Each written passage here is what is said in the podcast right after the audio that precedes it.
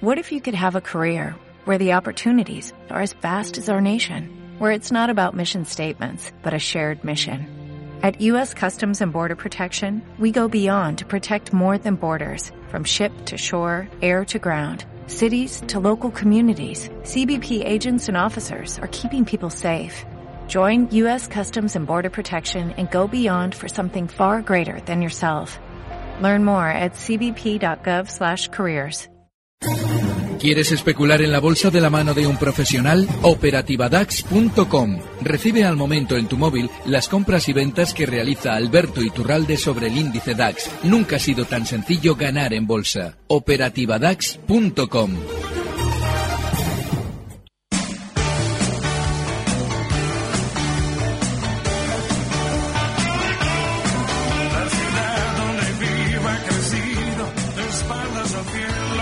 Tardes de Radio y Bolsa, con Laura Blanco.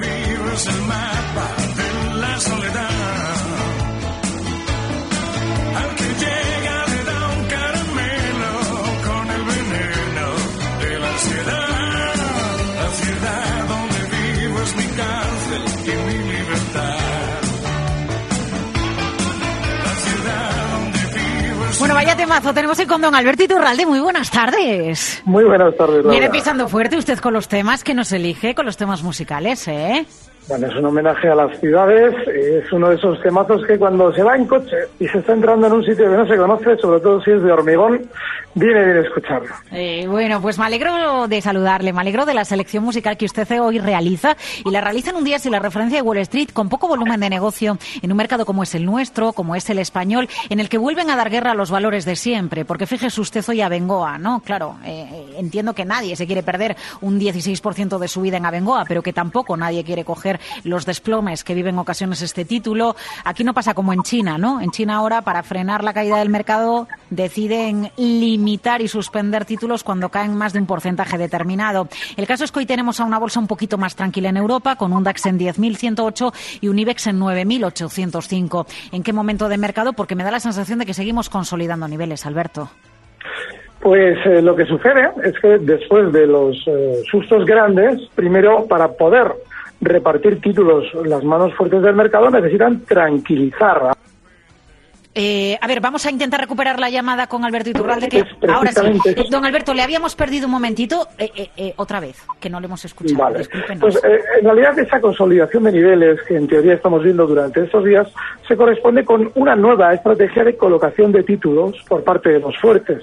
El mercado tiene que ir cayendo a trompicones. El primer golpe lo recibíamos hace un par de semanas y ahora lo normal es que estos rebotes sirvan para que esos fuertes vuelvan a golpear. Nos han conseguido ya engañar eh, con aquello de lo de China.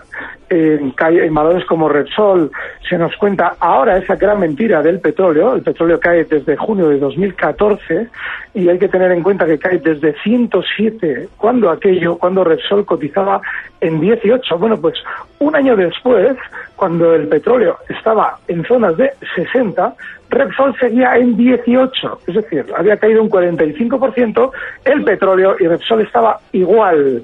¿Qué es lo que pasa? Que ahora mismo el petróleo está cotizando en los mismos niveles que en marzo de este año, en esa zona 44.60 del crudo. Bueno, pues Repsol tiene un descuento con respecto a marzo del 27%. Es decir, no hay ninguna correlación entre los precios. Todas las excusas que se están dando son falsas y además solo tenemos que abrir un gráfico para verlo y sin embargo esa propaganda masiva que se da con respecto a China, con respecto al petróleo, cala en la población, hace pensar que de fondo no hay ningún problema y ahora mismo los rebotes están sirviendo para que los grandes vuelvan a colocar títulos antes seguramente de volver a descolgar los precios a la baja. Eh, a ver, ¿puedo afirmar entonces, según usted, que no hay correlación entre el precio del petróleo y Repsol? Ninguna. Vale. Claro, claro, me he sacado el gráfico, sí, sí, efectivamente, en abril estaba en 18. Y el año Claro. pasado y el año pasado en otoño también tanteó esa zona, aunque con vaivenes. Y cuando empezó a caer el precio efectivamente del petróleo en junio del año 2014 estaba en 18 Repsol. Ajá, ahí lo tienes. Es decir, se están dando por ciertas cosas que solo hay que abrir un gráfico para ver que son falsas. Y bueno, esa correlación que tú conoces de toda la vida de renta variable y renta fija, es decir, bono alemán contra renta variable, abre un gráfico y eh, se te ponen los pelos de punta. Es decir, es absurdo. Pero bueno, se sigue manteniendo como una realidad que no es, no es cierta. Eh, a ver, eh, yo quiero ir planteándole algunas dudas que tengo sobre mercado, pero también la audiencia, 912833333, oyentes arroba capitalradio.es. Lo primero, lo primero es saludar a Pedro que nos ha llamado desde A Coruña. Pedro, buenas tardes. Hola, buenas tardes a todos. ¿Qué tal todo por ahí? ¿Bien? Bueno, pues bien, el clima un poquito soleado, gracias a Dios aquí en esta parte de España. Sí. Y bueno, eh, los mercados ya no tanto, que es a lo que, a lo que vamos. Pues, pues vayamos a ello. Pregúntele a don Alberto. Pues yo quería preguntar a don Alberto, eh, ¿qué opina a corto plazo de Safir Vallehermoso? Porque bueno, sí es cierto que tiene un endeudamiento bastante alto, que con la venta de Testa pues lo está saneando, la participación en Repsol pues también lo está eh, acusando por el precio del petróleo. Pero bueno, también hay noticias eh, buenas, como la vuelta al dividendo, eh, unos eh, eh, la adjudicación de alguna obra y el- eh, los informes de, del primer semestre pues también han sido un poco favorables, pero en cambio el valor estaba hace tres meses y medio en 4.200, ahora lo tenemos a 2.567 y bueno, yo en caso particular pues me estoy empezando a preocupar porque yo la tengo la media en 3.050, pero bueno, quería saber un poco la opinión del experto a corto plazo cómo ve el valor. De acuerdo, pues muchísimas gracias y un saludo, Pedro. Alberto. Gracias. Bueno, una de las características más maravillosas de la bolsa es que nos hace eh, ver la realidad al revés. Es decir, nos dan las compañías unas noticias tan maravillosas que consiguen que una caída tan vertiginosa como la de Zafir, de alguna manera solo nos preocupe, cuando en realidad nos debería haber hecho salir corriendo hace semanas. Entonces, a partir de ahí, debemos plantearnos si realmente toda esa batería de información que escuchamos en torno a Safir, cosas buenas, cosas menos buenas, pero que el precio claramente está demostrando que es bajista, a ver si toda esa información nos sirve para algo. Yo creo que no solamente no sirve para nada, sino que deberíamos empezar a plantearnos, un verdadero periodista de bolsa debería preguntarse cómo puede ser que las compañías, antes de desplomarse, estén publicando buenos resultados. Eso sí sería un periodismo de investigación demoledor, y Safir no es la excepción. Así es que yo ahora mismo tendría en cuenta que los mínimos que nos marcaba hace dos lunes en esa zona 250 es un límite último que, bajo mi punto de vista, va a romper a la baja y más si, en las, si entre las noticias que él nos cita hay noticias buenas. Eh, Alberto, no, no por lo que toca eh, de la profesión, pero por ejemplo, me surge una duda, porque yo sé que usted, y además lo sabemos todos desde hace años, pues eh, de- desconfía mucho en cuanto una empresa cuenta bondades sobre sí misma, sobre su estrategia, sobre su negocio. A usted en general le suelen gustar más las compañías que, que están calladas, pero claro, eh, a ver, como yo le percibo a usted en general siempre, salvo en títulos concretos, más a la baja que a la alza, claro, las informaciones en el mercado, pues no sé si son necesarias, pero han de darse, porque si una empresa, por ejemplo, no dice y no explica cómo le va, pues es más complicado que, que salga a bolsa o uno de los requisitos o una de las acciones paralelas que va al hecho de salir a bolsa es mantener una comunicación fluida con el mercado y no solo con el inversor institucional, que es el que compra el grueso de la acción, sino también con el minorista, ¿no? Entonces, cu- ¿cuál sería el ideal eh, en, este, en, en este contexto, en su opinión, eh, para que podamos tener información de empresas y que no tengamos esa sensación de que si lo gritan a bombo y platillo nos estén engañando? No, es que lo ideal es lo que hacéis, eh, por ejemplo, Luis Vicente y tú, y muchos compañeros tuyos de otros medios, que preguntáis desde una cierta distancia. Es decir, lo que no podemos hacer es cuando una compañía nos da un dato, eh, hacer eh, ese ejercicio de dar el dato como cierto y luego correr a decir la cotización e insinuar que ese dato va a influir positiva o negativamente en la cotización. Es decir, sin darnos cuenta, estamos sirviendo de correa de transmisión en contra de nuestros oyentes.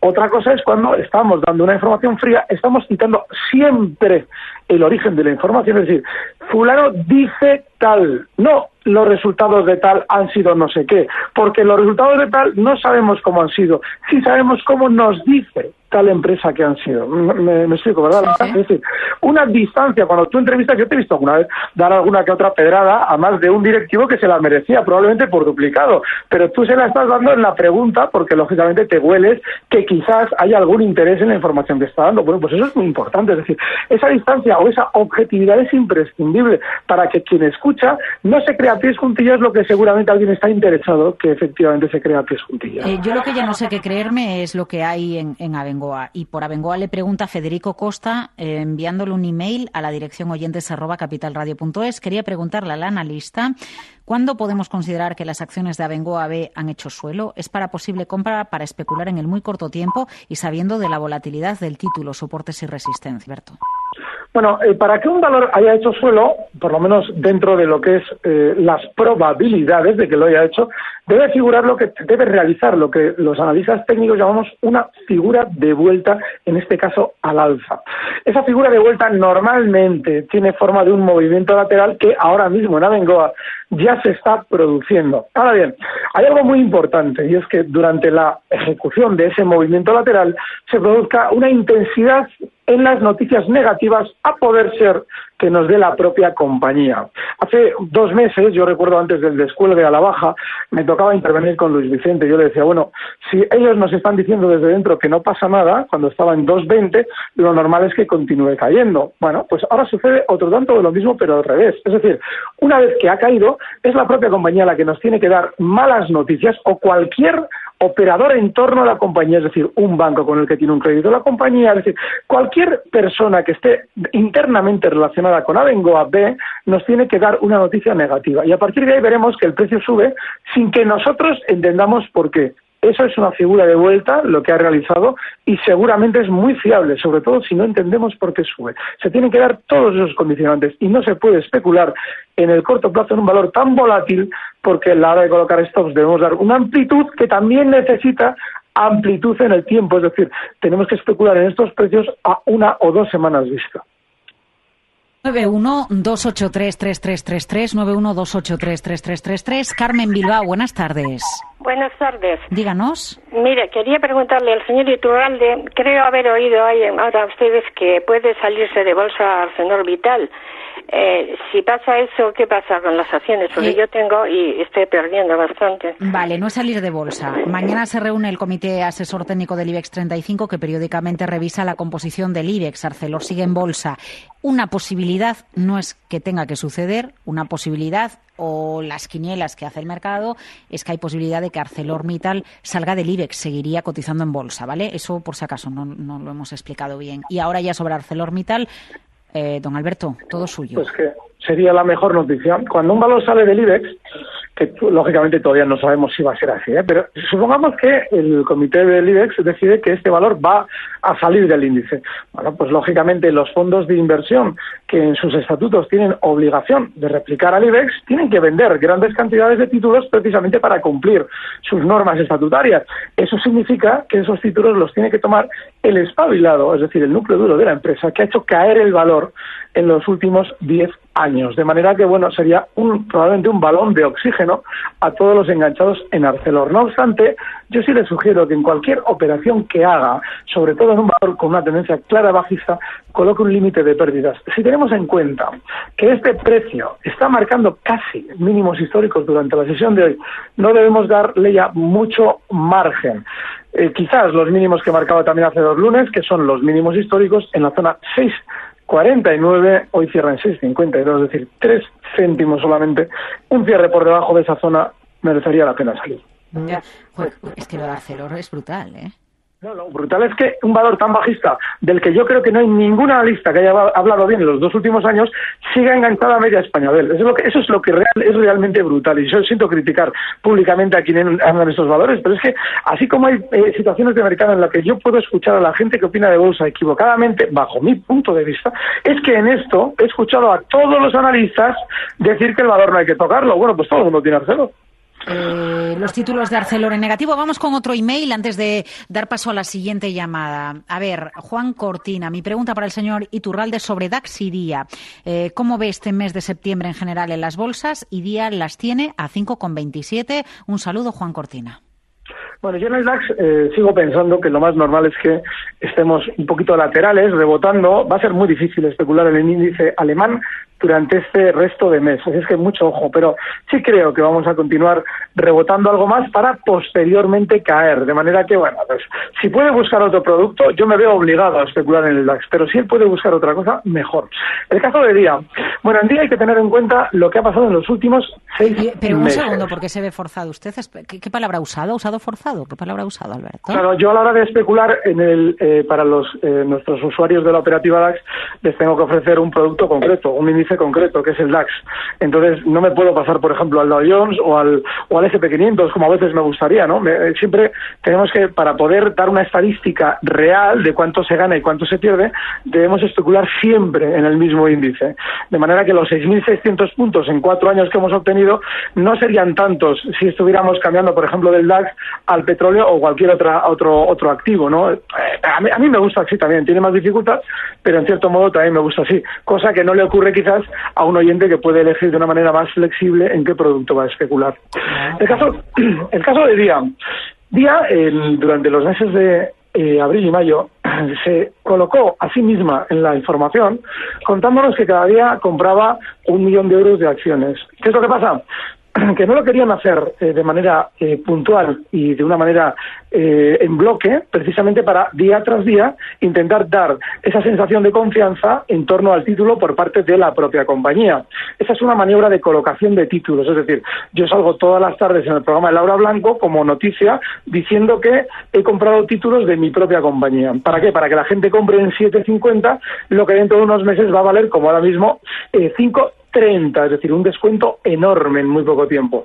A partir de ahí, claro, hoy estaba escuchando que es que la caída de día era un recorte sano para volver a entrar. Bueno, pues eso, los recortes son sanos si no nos pilla dentro.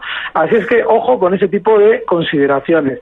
Lo normal es que día pueda rebotar más, desde los 5.30 hasta zonas de 5.50, 5.55, donde tiene la última, el último soporte que rompió la baja y que ahora seguramente va a ser resistencia, pero no con mucho más eh, planteamiento de seguir dentro del valor. En esa zona 5.55 deberíamos salir y mientras tanto el stop tiene que estar inexcusablemente en el 5.20. Eh, vamos con Rafael. Buenas tardes, Rafael. Muy buenas tardes y gracias por el programa. Gracias a Eh, usted. Nada, a, usted, a vosotros, a todo el equipo y, eh, y por supuesto señor Iturralde. Claro, Eh, claro. Vamos a ver. Una pregunta, bueno, dos preguntas. Un- una, quería que me analizara si es posible el BBV, eh, que me soportes y resistencias. Estoy Sí. dentro a 7.95 y con stop en 7.78. Eh, entre otro día, pues por, por, a ver si podía coger un poquitín del ese pequeño rebote que se presupone que, que, que tiene que haber. ah, Y la segunda pregunta es que eh, a nivel general el, el euro dólar, si es tan amable. Venga, pues con ello vamos, don, eh, don Rafael, un saludo. ¿eh? Alberto, adelante. Vale, es muy importante, ya sé, él lo ha dicho además con bastante propiedad, pero por si acaso lo recuerdo. Los rebotes son siempre una opción, es decir, no podemos plantearnos como un presupuesto necesario a la hora de comprar. Eso quiere decir que si ahora mismo el BBV, por ejemplo, se nos sitúa por debajo, no del 7,78, que es un stop súper ajustado el que él tiene, pero sí, por ejemplo, la zona eh, 7,70, que son los mínimos de hace dos lunes, yo aplicaría ese stop ya. Y hay que tener en cuenta que el posible solo posible rebote, es decir, la primera zona de resistencia en el caso del BBV está en los 8,25, con lo cual desde los 7,84 hasta 8,25 hay mucho más a ganar que ese stop en 7,70. La operación estaría en ese sentido para él bastante bien. Caso del eurodólar, yo creo que hay un sentimiento extremadamente negativo y es que el eurodólar ha descendido desde 1,40 hasta 1,05 en muy pocos meses, un movimiento muy poco habitual en esta divisa. Y lo que significa ese 25% de caída es que hay una gran, ahora mismo un sentimiento tan negativo que lo normal es que la tendencia en los próximos meses sea no hacer unos rebotes eh, especialmente significativos, pero sí poco a poco y latigazo tras latigazo, como ya lleva haciendo los últimos 3-4 meses, tienda a ir paliando esa sobreventa, es decir, a rebotar hasta la última zona de soporte que rompió, que no es otra que los 1,20, está ahora mismo en 1,1171, con lo cual, bueno, pues tiene margen, es muy difícil también especular en una divisa que va a moverse con esa especie de nerviosismo, pero lo más normal es que quien necesite cambio de moneda en la zona 1,20 encuentre resistencia dólar. Eh, a ver, Ricardo, buenas tardes. Ricardo. Ricardo, no sé si está escuchando, tiene la radio. Ricardo, Hola, buenas tardes. ¿Don Ricardo nos oye? Sí, sí, estaba apagando la radio. Ah, Eh, est- est- estupendo. Bueno, un saludo, buenas tardes y, y nada, pues dígale a don Alberto. buenas tardes. Hola, señor Iturralde. Buenas tardes. Buenas tardes. Eh, mi pregunta era, pues me venía bastante a colación con lo que acaba de decir el último oyente. Eh, nos, nos vamos olvidando ya del 10.450 en el IBEX, de ese posible rebote que ha estado diciendo usted estas semanas. Mm, El, olvidarnos de eso es que es un problema porque eh, hemos llegado hasta la zona 10.350. Olvidarnos de ese rebote hasta 10.450 eh, estaríamos presuponiendo que lo tenemos continuamente presente a la hora de especular y nos deberíamos y la pregunta es si nos deberíamos olvidar. No, el problema que tenemos ahora mismo es que solo podemos, yo comentaba, yo creo que la mejor zona de abrir cortos se produce en el supuesto de que el IBEX rebote hasta 10.450. Eh, de lo contrario, nos plantearemos si los cortos los debemos abrir ya. Yo seguiría esperando, porque el problema que tenemos con el IBEX en los 10.450 es precisamente que como tenemos el stop, bueno, más que problema sería una gran ventaja. Tenemos el stop a la vuelta de, los, de la esquina, en los 10.600, pues si realmente quiere continuar a la baja, como yo creo, esa es la zona mejor a la hora de colocar una, lo que se suele llamar rentabilidad-riesgo, esa, esa relación. Bueno, pero yo creo que no podemos especular alcistas con la opción del rebote. Hay que recordar que yo incidía, ojo, no es que tengamos que comprar para el rebote, aunque se haya producido hasta los 10.350, sino que la zona mejor de abrir cortos es 10.450. Y, y relacionado con esto, y enseguida voy con un tema de ArcelorMittal, porque eh, Tony Brock en, en Twitter eh, está haciendo mención a que sí que hubo personas que aquí hablaron de ArcelorMittal en cuanto perforó la zona de 10. La cuestión es que estuvo encima de 10 poco tiempo, ¿no? Y ese es, es ese respirar que ustedes a veces nos dicen, ¿no? Es que cuando supera tal nivel y a veces lo supera y es una entrada en falso para volver a caer. a mí me criticaron durísimamente por el hecho de que había llegado hasta ahí Arcelor, es decir, yo había estado continuamente diciendo que rebotase lo que rebotase el valor tendría que caer y la y mucha gente que seguramente estaba enganchada y fue acumulando cierto desagrado con respecto a mí por escucharme tan bajista, cuando tocó los 10 se lanzaron al cuello. Claro, lógicamente ahora al ver las caídas se entiende, pero no, un rebote en un valor bajista no nos debe en ningún momento eh, plantear un cambio de opinión sobre él en el plano de la tendencia bajista que trae en los últimos 10 Sí, años. que quizás los, que tenga- los- los movimientos que hizo de 2015 hasta el mes de abril, hasta el mes de mayo, ma- hasta mayo, a lo mejor hicieron que se dudara un poco, ¿no, Albert? No, y es normal que se pueda dudar, pero esos movimientos, por ejemplo, que si tú abres el gráfico de Prisa, que es uno de los más desastrosos de nuestra bolsa, y también los realizó durante ese tiempo, pues bueno, claro que hay una revalorización, pero es que venía cayendo, para que os hagáis una idea, desde el año 2000, desde mayo de 2008, en muy pocos meses, hasta noviembre de ese mismo año,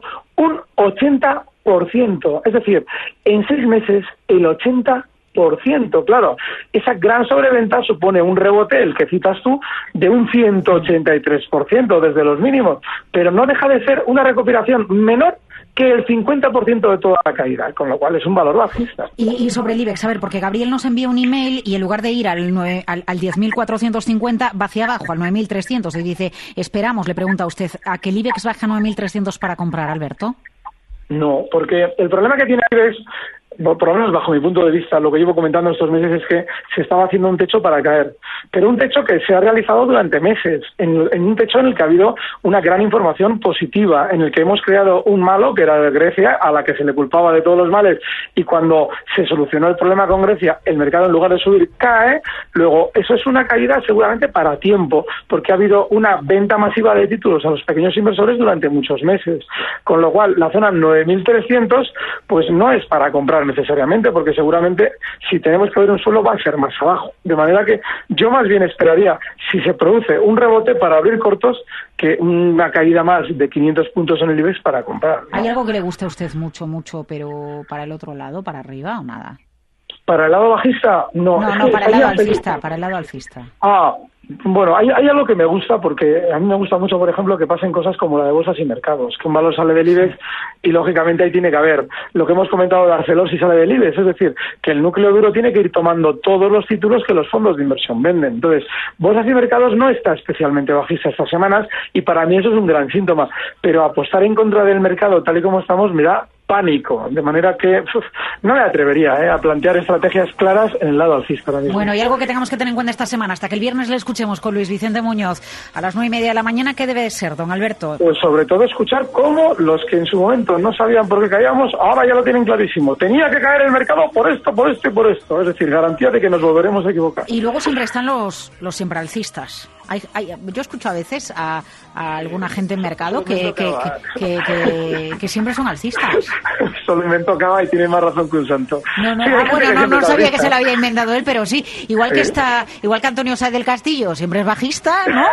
Pues claro, Es que no, es que es verdad. Era, Luego- precisamente, claro, claro, claro, es que era la dicotomía entre Cava y Sá del Castillo en el año 99 era esa. Cava criticaba a los siempre alcistas, pero luego teníamos a un siempre bajista que era don Antonio. Bueno, Sí, sí. eh, don Alberto, que es un placer compartir minutos de radio con usted, un placer su selección musical y escucharle que nos ayude. Muchas gracias desde Días de Bolsa. Un fuerte abrazo. Recibe al momento las operaciones de Alberto Iturralde vía SMS en tu móvil. Operativa DAX.com.